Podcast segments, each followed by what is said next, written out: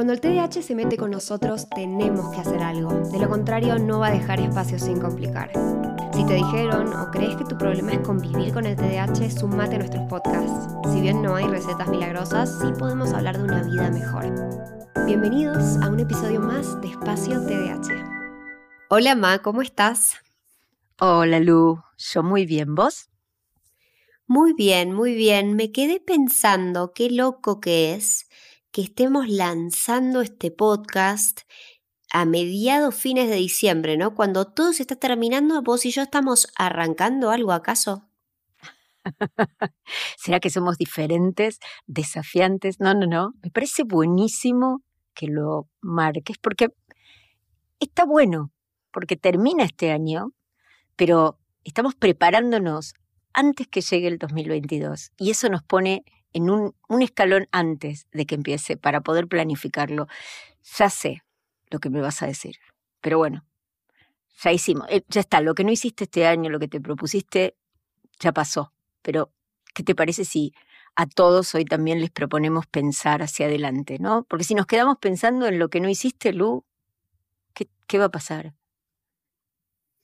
Bueno, pero es difícil decirle a todos nuestros oyentes, incluida a mí misma, yo también veo mi lista eterna de todas las cosas que quería hacer y aparte, viste que los TDAHs a veces nos ponemos medio ambiciosos en la lista, como eh, de golpe de pasar de una dieta común y corriente, queremos ser veganos, queremos ser gluten free, queremos eh, trabajar en una ONG y, no sé, ganar un millón de dólares, es como que de golpe ves esa lista tan ambiciosa y obvio que nos vamos a desmotivar, ¿no? Bueno, yo, yo, yo entiendo ese malestar, el estrés que genera, pero llegamos a fin de año y a ver, yo tengo esta cuestión, yo no puedo volver atrás, ¿vos podés? No. No. Entonces, solo hagamos este compromiso, volvamos atrás solo a pensar y a mirar qué tenemos que cambiar, porque me parecería un, buen cambio ser una propuesta, en vez de hacer una crítica, que es lo que hacemos todo el tiempo, ¿no? Nos vamos a sentir, nos vamos a reprochar, esto lo hice mal. Yo diría, ¿qué tal si para este balance lo hacemos con una propuesta, Lu? Yo digo, podemos ir para atrás, sea que yo no se puede ir para atrás para cambiar cosas, podemos ir para atrás solo para mirar qué cosas podemos cambiar. Porque eso que dijiste es cierto. Por eso la propuesta es, ¿qué tal si hacemos para este año algo posible? ¿Qué tal si lo hacemos más realista, con unas expectativas más acotadas, ¿sí? Y por ahí los chequeamos. Eso lo podríamos hacer, acompañarnos todo el año desde una posición mucho más realista, diría yo para repetir la palabra. Muy del coaching eso de mirar hacia atrás sola y únicamente para ver qué de ahí podemos tomar para movernos hacia adelante, ¿no? Y me gusta mucho esa propuesta. Yo este año empecé coaching y es una de las cosas que más me gustó de este año. Y me gusta mucho esto porque creo que muchas veces nos podemos quedar en estas emociones y nos podemos quedar angustiados mirando hacia atrás inclusive quizás podemos ver 10 años hacia atrás y perder completamente el registro del objetivo de lo que estábamos haciendo y irnos por las ramas y obviamente sentirnos súper mal y no tomar nada de eso. Y yo pensaba, por ejemplo, cuando miraba mi lista de cosas, de las cosas que quería hacer este año y que quizás no llegué a hacer por H o por B, y pensé, bueno, ¿por qué no las pudiste hacer? Creo que es mejor hacernos preguntas antes que hacer conclusiones, ¿no? En vez de decir no llegué y no lo pude hacer, no, no fui capaz de hacerlo, digo, ¿por qué no lo pudiste hacer? Creo que le saca un poco más el peso a la conclusión, ¿no? Me encanta, me encanta, vos sabés que yo soy coach y que lo hice para poder eh, ver si servía para el TDA, lo que me encanta, el enfoque del coaching me encanta. Eh, pero bien, vamos para atrás, nos hacemos preguntas, eh, pero no preguntas de por qué pasó, ¿sí?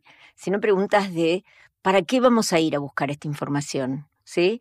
¿Qué información vamos a buscar? La que nos diga, ah, me di cuenta que era muy grande. O tal vez no teníamos un propósito claro.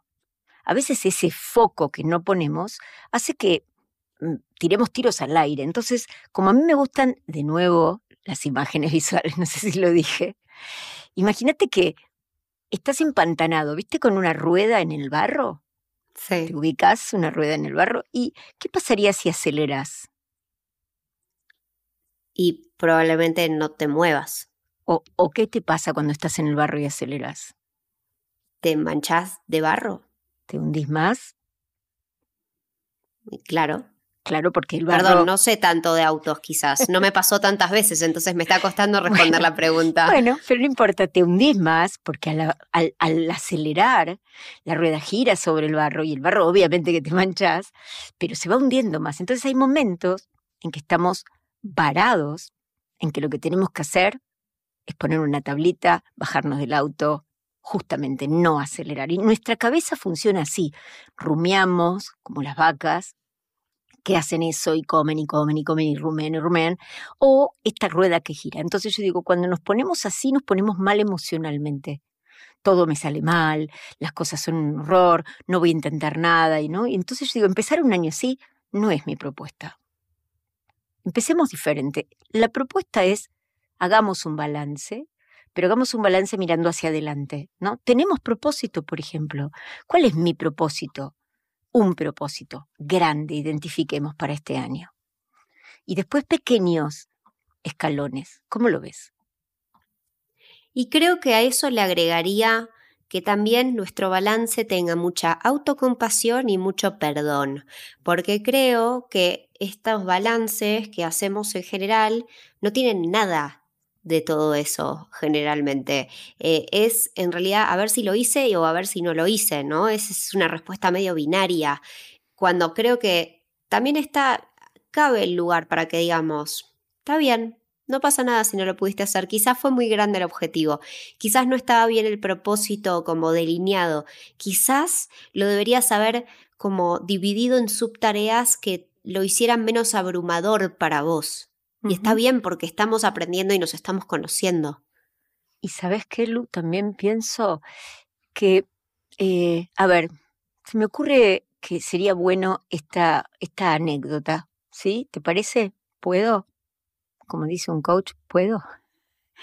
¿Puedo no sé cuál es la anécdota. Bueno, hace mucho tiempo yo tenía un paciente que estaba sin trabajo y eh, era muy bueno con las cosas manuales. Y tenía un departamento con dos dormitorios. Y no tenían hijos, entonces en el segundo dormitorio empezó a armar un placar o un ropero grande de madera, hermoso para el living.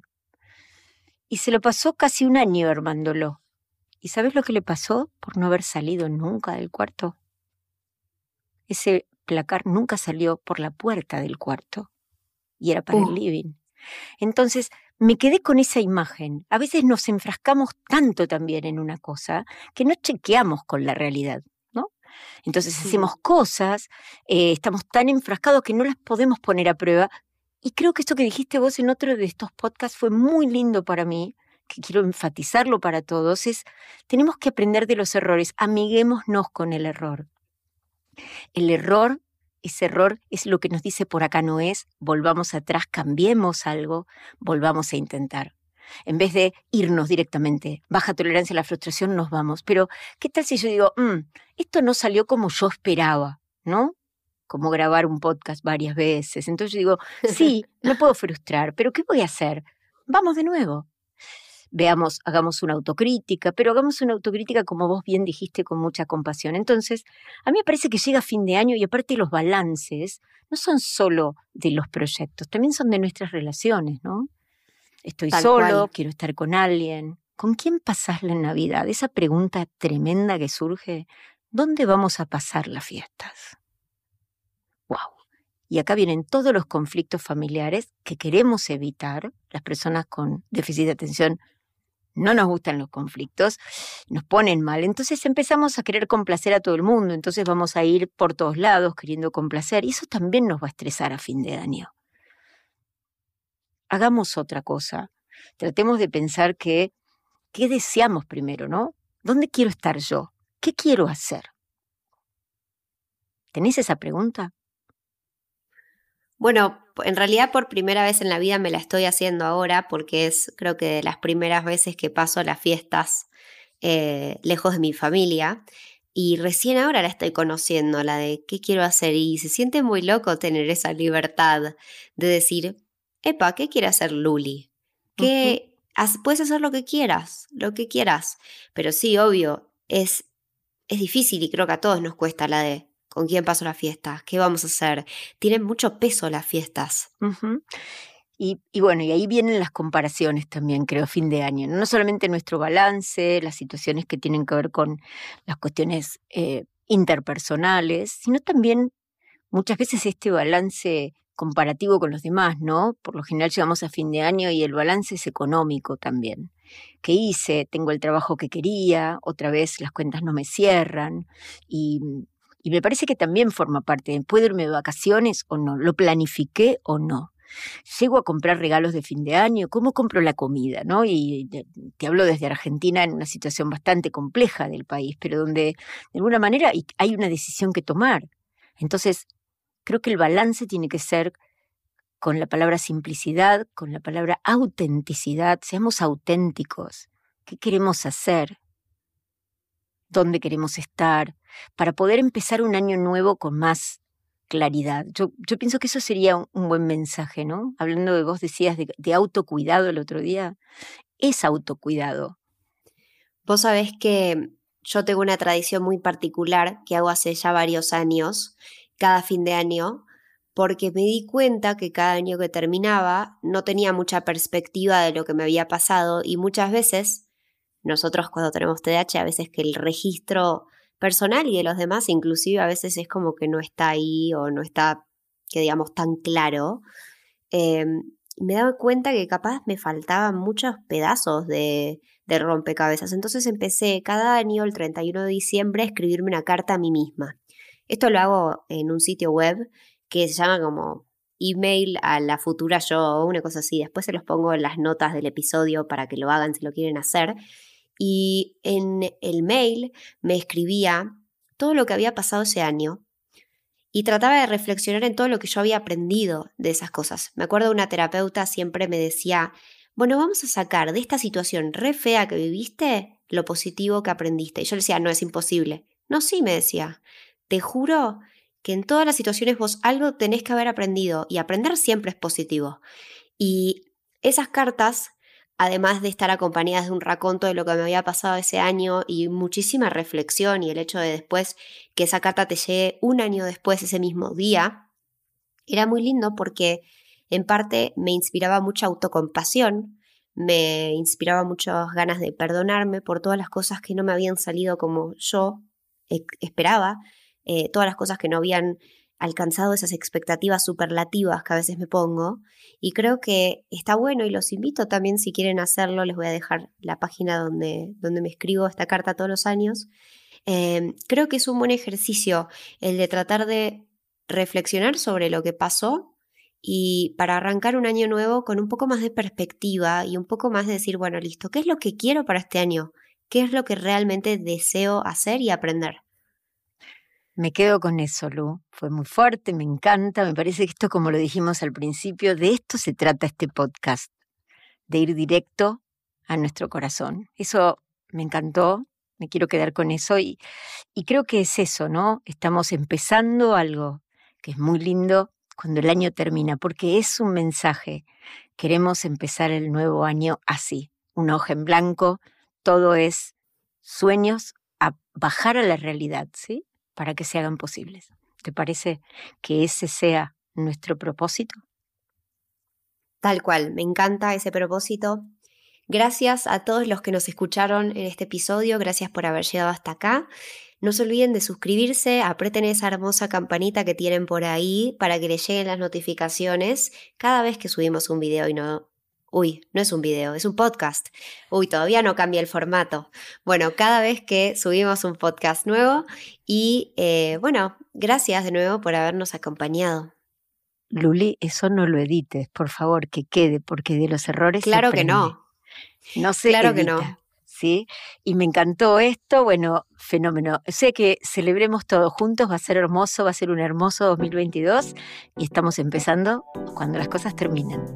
Bueno, muchas gracias a todos por estar ahí. Bueno, gracias a vos, Lu. Chau. Chau, Ma.